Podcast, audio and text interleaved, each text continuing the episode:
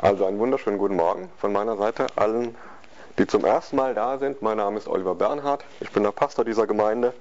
Ich freue mich auch über alle, die immer wieder kommen. Ich möchte gerne für meine Predigt beten und auch für die, die unterwegs sind. Und ihr dürft dazu sitzen bleiben. Ich bete. Jesus, ich danke dir dafür, dass wir Gottesdienst feiern dürften. Das ist nicht selbstverständlich. Nicht in dieser Welt und überhaupt. Du hast alles dafür getan, dass wir heute Morgen hier sein dürfen, als befreite Menschen in dir und durch dich. Und ich bitte dich, dass du jetzt unsere Herzen öffnest durch deinen Heiligen Geist. Und ich bitte dich, dass wir das annehmen können, was du uns zu sagen hast. Und dass wir spüren, es sind gute Worte für uns, in unser Leben hinein. Worte, die uns heil und gesund machen wollen.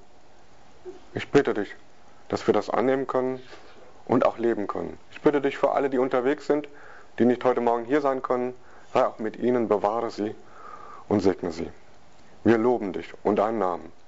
Amen.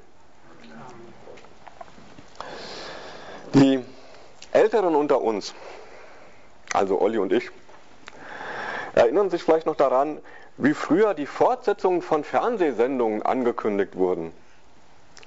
Also nach der Tagesschau in Westdeutschland, also wir sind Westdeutsche, aber vielleicht auch nach der aktuellen Kamera in Ostdeutschland, kam eine Moderatorin, die saß im Studio, hatte so ein Blatt in der Hand und las vor, was in den Folgen davor, die schon gesendet wurden, gesendet wurde, was davor kam. Und sie begann ihren Vortrag dann mit den Worten, was bisher geschah. Das wirkt natürlich aus heutiger Sicht völlig aus der Zeit gefallen und langatmig, aber ich möchte trotzdem auch heute Morgen einsteigen, so wie Olli das schon angedeutet hat, auch mit dem, was wir bisher zu dieser Aktion 42 Tage für meine Freunde gehört haben. Das ist wichtig, dass wir eine gemeinsame Grundlage haben, denn es geht ja weiter und einige von euch konnten nicht da sein. Deswegen möchte ich kurz wiederholen, was wir bisher so gehört haben und was uns wichtig geworden ist. Und der Grundgedanke bei dieser Aktion 42 Tage für meine Freunde ist, dass wir Menschen begleiten, die auf dem Weg zu Gott sind. Und ich sage es gerne noch einmal, begleiten bedeutet nicht, dass wir Druck machen, dass wir ziehen, dass wir schubsen, drücken, irgendwas, dass wir manipulieren. Begleiten bedeutet, dass wir mit Menschen mitgehen, die selber gehen. Wir gehen mit ihnen. Wir gehen nicht für sie. Wir tragen sie auch nicht auf unseren Schultern im übertragenen Sinne. Wir drücken sie nicht. Wir ziehen sie nicht. Wir manipulieren sie nicht. Wir haben auch gesagt, dass diese gemeinsame Reise, dieses gemeinsame Miteinander ein Ziel hat. Wir gehen nicht irgendwo hin, sondern wir gehen gemeinsam zu Gott. Wir begleiten Menschen, die auf dem Weg zu Gott sind. Und ein Vers, der uns in der ersten Einheit begleitet hat, das steht in 1 Timotheus 2, Vers 4. Olli hat ihn auch schon vorgelesen, denn Gott will, da ist was von dem Willen Gottes die Rede. Gott will, dass alle Menschen gerettet werden und sie seine Wahrheit erkennen.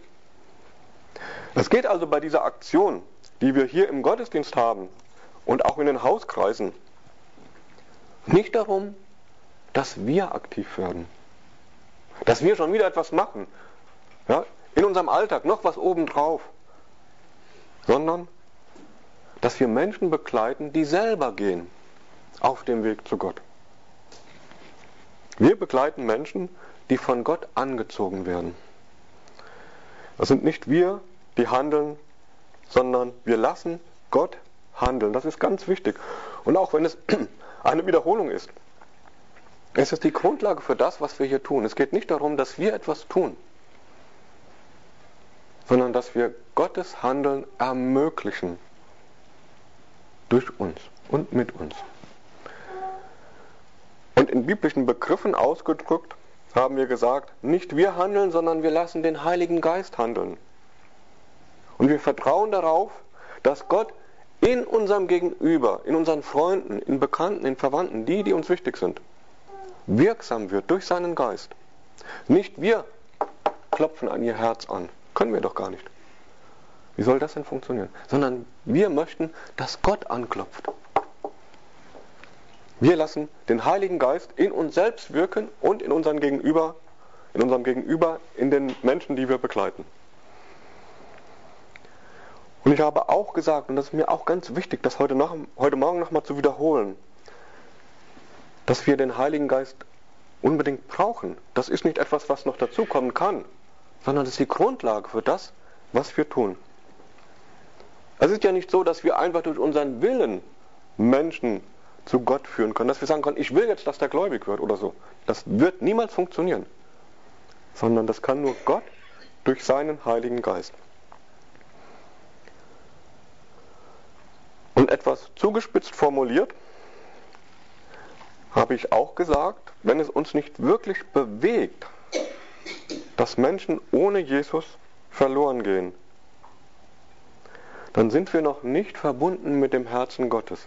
Gott will, dass alle Menschen gerettet werden, auch unsere Freunde und Nachbarn. Und wenn das gelingen soll, dass wir Menschen auf dem Weg zu Gott begleiten, dann geht es, was unseren Teil angeht, nicht ums Machen, sondern darum, dass wir uns verändern lassen. So dass wir spüren, das ist mir wichtig, das wird mir wichtig, dass mein Freund, meine Freundin, mein Nachbar Jesus kennenlernt. Und deswegen brauchen wir den Heiligen Geist, der unser Herz verändern kann. Und wenn wir in unseren Gebeten um den Heiligen Geist bitten, wir können Gott um seinen Geist bitten, dann kommt Jesus persönlich in unser Herz. Wir haben gesagt, dass der Heilige Geist nicht sein Stellvertreter ist, irgendetwas, was Gott noch üblich hat, sondern es ist Jesus persönlich in Form seines Geistes, der in unser Herz kommt und uns verändert und uns mit dem Herzen Gottes verbindet, so dass uns Menschen wieder wichtig werden, die uns vielleicht bisher egal waren. Wir haben dazu VIP-Karten verteilt und ich möchte das auch heute Morgen tun. Very important person, also das ist Englisch, ne? und ihr wisst, was damit gemeint ist.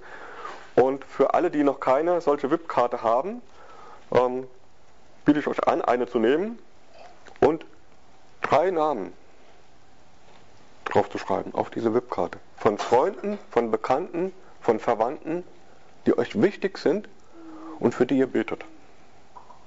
Ich gebe das einfach rum. Wer noch keine hat und möchte, kann sich gerne eine nehmen. Ich habe jeweils drei Ehepaare und ich merke, es ist gar nicht so einfach, jeden Tag dafür zu beten. Aber ich habe die vor meinem Schreibtisch stehen und das erinnert mich immer wieder daran, dass ich für ein, zwei, drei Ehepaare bete, eine Minute pro Tag. Empfiehlt das Begleitheft. Ich weiß nicht, wie ihr das handhabt, könnt gerne mehr beten, aber eine Minute pro Tag ist manchmal ganz schön viel. Merke ich. Und äh, deswegen ist es wichtig, dass wir dranbleiben und das auch immer wieder wiederholen, dass wir für Menschen beten wollen, damit sie Gott kennenlernen. Nicht, dass wir sie verändern, sondern dass sie verändert werden von Gott. Das war die erste Einheit. Und dann haben wir in der zweiten Einheit gehört, wenn wir den Heiligen Geist bekommen, wenn wir darum bitten, kommt er, dann wird etwas mit uns geschehen. Wir werden erst einmal verändert werden. Das war der Impuls in der zweiten Einheit. Und der Bibelvers dazu lautete, auch den hat Olli bereits vorgelesen aus Psalm 139. Ich danke dir dafür, dass ich wunderbar gemacht bin. Wunderbar sind deine Werke. Und das erkennt meine Seele wohl. Ich darf Menschen auf ihrem Weg zu Gott so begleiten, wie ich bin. Du darfst Menschen so begleiten, wie du bist. Du wirst sie niemals so begleiten, wie ich es tue. Und ich werde das nie so gut können wie, wie du. Ich bin ich und du bist du und beide sind wir okay. Wir sind wunderbar gemacht. Und wir müssen uns nicht verbiegen. Wir müssen uns nicht verändern in dem Sinne.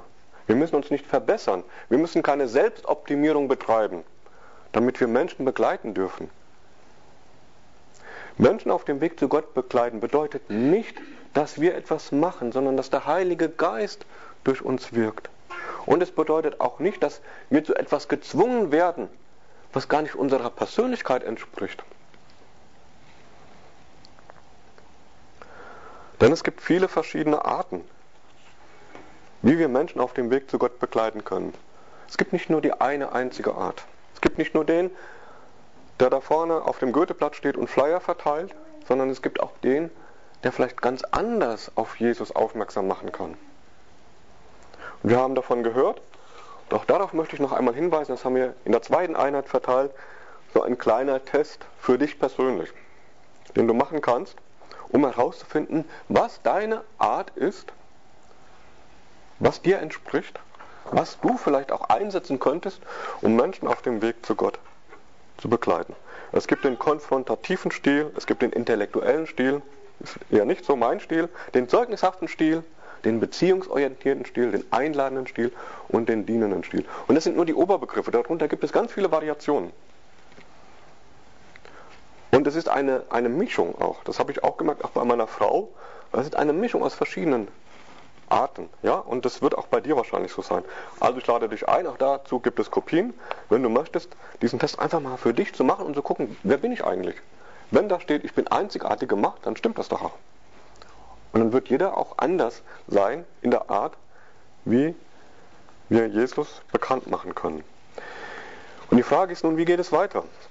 Das sind die beiden wichtigsten Grundlagen gewesen. Der Heilige Geist, der in uns wirkt, nicht wir, die wir etwas machen und tun müssen, und dass wir so bleiben dürfen, wie wir sind, denn wir sind einzigartig gemacht und wir sind gut so. Wir handeln jetzt keine einzelnen Schritte ab. Ja, erster Schritt, zweiter Schritt, dritter Schritt. Menschen mit irgendeiner Methode zu bekehren. Ich hoffe, das ist klar geworden. Sondern wir denken darüber nach, wie es durch uns gelingen kann, dass Menschen, die uns wichtig sind, ein Leben mit Jesus beginnen. Es geht auch in dieser dritten Einheit eigentlich mehr um dich als um die Menschen, die du begleiten möchtest. Und der Vers, der für heute vorgesehen ist, angegeben ist, steht in Matthäus 5, Vers 16. Dort steht, so lasst euer Licht leuchten vor den Leuten, damit sie eure guten Werke sehen und euren Vater im Himmel preisen. So lasst euer Licht leuchten vor den Leuten, damit sie eure guten Werke sehen und euren Vater im Himmel preisen. Wir leuchten. Wir können leuchten. Oder auch nicht. Ich kann mir gut vorstellen, dass jetzt einige von euch innerlich sagen, ach du liebe Zeit, ich soll leuchten? Ich? Also ich kann euch sagen, mir geht es so, hin und wieder, dass ich denke, ich bin eher eine trübe Funzel als ein helles Licht. Und doch sind wir berufen zu leuchten. Wenn dort steht, Jesus sagt es, so lasst euer Licht leuchten, dann ist es möglich, dass wir leuchten können. Du bist berufen, ein Licht in dieser Welt zu sein. Ein Licht, das leuchtet durch den Heiligen Geist. Das können wir uns nicht verdienen. Das können wir uns nicht erarbeiten mit frommen Dingen. Das wird uns geschenkt, wenn wir Gott darum bitten. In Kochsendungen heißt es an dieser Stelle, ich habe da mal was vorbereitet. In alten Kochsendungen. In den neuen wird einfach ein Schnitt gemacht oder es kommt der Commercial Break, die Werbung. Ich bin da noch ein bisschen altmodig. Ich habe da mal was vorbereitet, ein Licht. Ich hoffe, ihr seht das alles, ein kleines Licht.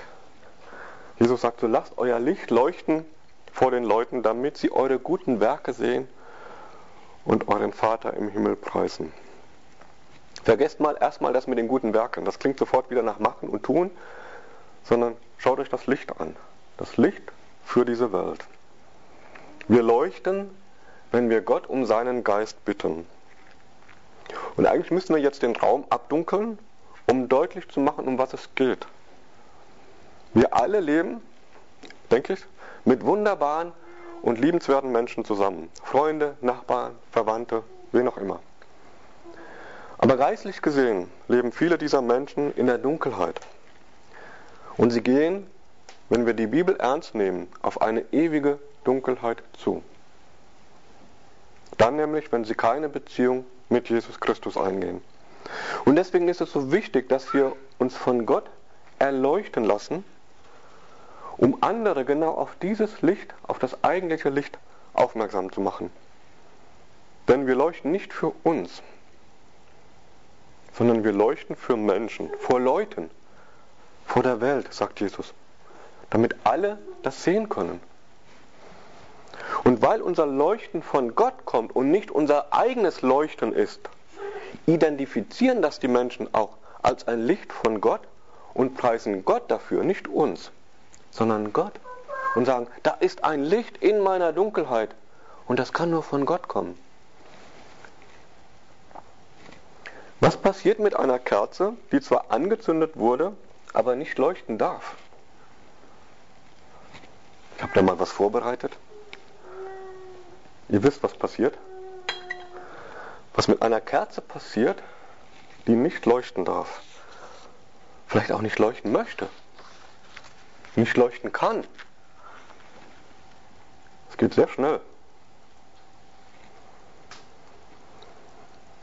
Unser Glaube in Verbindung mit dem Heiligen Geist, den brauchen wir auch für unseren Glauben ist darauf angelegt, vor den Leuten zu leuchten. Gott möchte, dass unser Licht leuchtet vor den Leuten.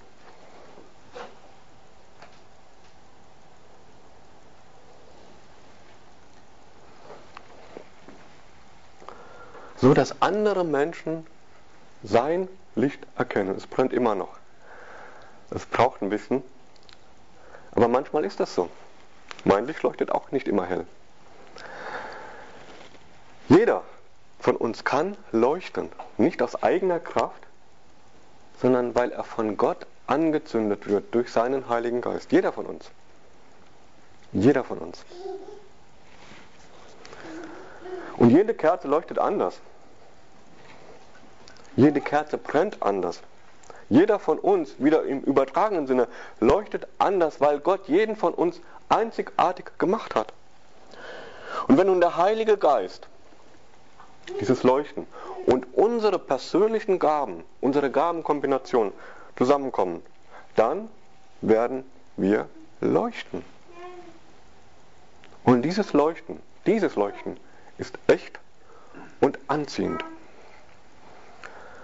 Ich glaube, wir haben alle ganz viele Negativbeispiele im Kopf von Situationen, in, den, in, denen sich Menschen in den Vordergrund spielen wollten oder in denen Menschen uns etwas verkaufen wollten, auch im frommen Bereich. Aber hier geht es um ein Leuchten, das echte Orientierung gibt. Echte Orientierung in der Dunkelheit. Stellt euch einen dunklen Raum vor und eine Kerze. Da würde jeder drauf zugehen zu diesem Licht hin. Und darum geht es. Ein Leuchten, das Gott durch uns und unsere Gaben einsetzt, um anderen den Weg zu sich zu weisen. Nicht wir müssen es möglich machen, dass Menschen leuchten. Das können wir nicht. Das bewirkt Gott. Wir zünden bei Menschen keinen Glauben an. Das können wir nicht aber wir können es ermöglichen, dass sie den Weg zu Gott finden. Mit unserem kleinen Licht weisen wir auf das eine große Licht hin. Und gleichzeitig ist das die Gewähr dafür, dass unser eigener Glaube weiterleuchtet. Das klingt verrückt, aber so ist es. Unser Glaube geht zugrunde, wenn wir ihn nicht leuchten lassen. Und das gilt auch für uns als Gemeinde. Überall dort, wo eine Gemeinschaft von Glaubenden unter sich bleibt, besteht die große Gefahr, dass der Glaube eng und dogmatisch wird, gesetzlich. Oder er wird sektiererisch, er wendet sich ab von der Welt. Oder er wird schwärmerisch. Wir brauchen geradezu die Auseinandersetzung mit der Welt da draußen, damit unser Glaube weiterleuchtet. Wie sieht das konkret aus? Und ich bitte euch einfach in den Hauskreisen, wenn ihr dieses Thema aufgreift, darüber ins Gespräch zu kommen, wie ihr durch euren Glauben und eure Gaben in dieser Welt leuchten könnt. Und ich möchte an dieser Stelle in meiner Predigt nicht allzu viel vorgreifen von dem, was auch als Material möglich ist und was ihr mitnehmen könnt in den Hauskreis, was hier in diesem Begleitheft auch zu finden ist. Ich möchte aber auf einen Punkt hinweisen. Die Überschrift für heute Morgen für diese Einheit lautet, ich verbreite die gute Nachricht von Christus, indem ich mich investiere. Ich investiere mich, meine Persönlichkeit, meine Gaben, mein Ich. Und investieren bedeutet dass jemand etwas so anlegt und investiert, dass es hinterher mehr wert ist. Wir können Geld anlegen, im Moment wird es eher weniger wert, aber prinzipiell könnten wir Geld anlegen, investieren, wir könnten Immobilien, in Immobilien investieren, die steigen im Moment, Wertpapiere fallen auch im Moment, also ist ein bisschen unterschiedlich, das Beispiel hinkt, aber ihr wisst, was gemeint ist. Investieren im eigentlichen Sinne bedeutet, etwas so anzulegen, dass es hinterher mehr wert ist. Und hier ist gemeint, dass du nicht irgendetwas anlegst. Dein Glauben, deine Überzeugung, deine politischen Ansichten, sondern dich selbst. Du mit deinen Gaben durch den Heiligen Geist legst dich an, investierst dich, sodass Menschen auf das Licht Gottes aufmerksam werden. Und vielleicht denkst du jetzt, naja, jetzt kommt ja doch wieder die Stelle, wo es wieder ums Machen geht, ums Tun geht, um irgendeine Methode. Aber das ist hier nicht gemeint. Dich investieren, also etwas wertvoller machen, so dass deine Freunde auf Gott aufmerksam werden, bedeutet nicht, dass du etwas tun musst. Sondern es bedeutet, dass du etwas tust, was du sowieso gerne tust. was du sowieso gerne machst, wo du sowieso gut bei entspannen kannst. Und ich finde, das ist der einzig gangbare Weg, den wir gehen können, auch als Gemeinde, um nachhaltig zu leuchten. Der Weg führt durch zwei Extreme hindurch. Auf der einen Seite ein Glaube, der für sich bleibt und der dann vielleicht eng wird, dogmatisch. Vielleicht aber auch ein Glaube, der ein Strohfeuer entfacht bei anderen und dann doch wieder in sich zusammenfällt, weil es auch nicht nachhaltig ist. Unser Weg als Gemeinde soll durch diese beiden Extreme hindurch gehen. Deswegen steht am Schluss meiner Predigt eine Frage an dich. Im Zusammenhang mit dem, was ich gesagt habe. Was tust du gerne? Was macht dich lebendig? Es geht bei dieser Frage nicht darum, was du sowieso benötigst, also ausreichend Schlaf, Lebensmittel und so weiter. Darum geht es nicht. Das benötigt ja jeder. Sondern das, was du gerne tust, denn du bist einzigartig gemacht. Wie tankst du auf? Was tust du, wenn du von der Arbeit nach Hause kommst und entspannen musst? Vielleicht kennt ihr das. Meine Art ist da vielleicht ein bisschen eigen, aber vielleicht kennt ihr das, dass ihr auch manchmal eingeladen werdet zu irgendeiner Feier. Und mir ist es schon häufiger passiert, dass ich gesagt habe, hm, nee, ich würde jetzt eigentlich lieber zu Hause bleiben, ein Bier trinken und den Krimi zu Ende lesen. Ja, ich sage ja, ich bin einzigartig, ne? Ähm, so ist es aber. Und vielleicht geht es euch genauso bei anderen Sachen. Ja? Also das, was dich lebendig macht, ist vielleicht auch nicht die Hochzeitsfeier.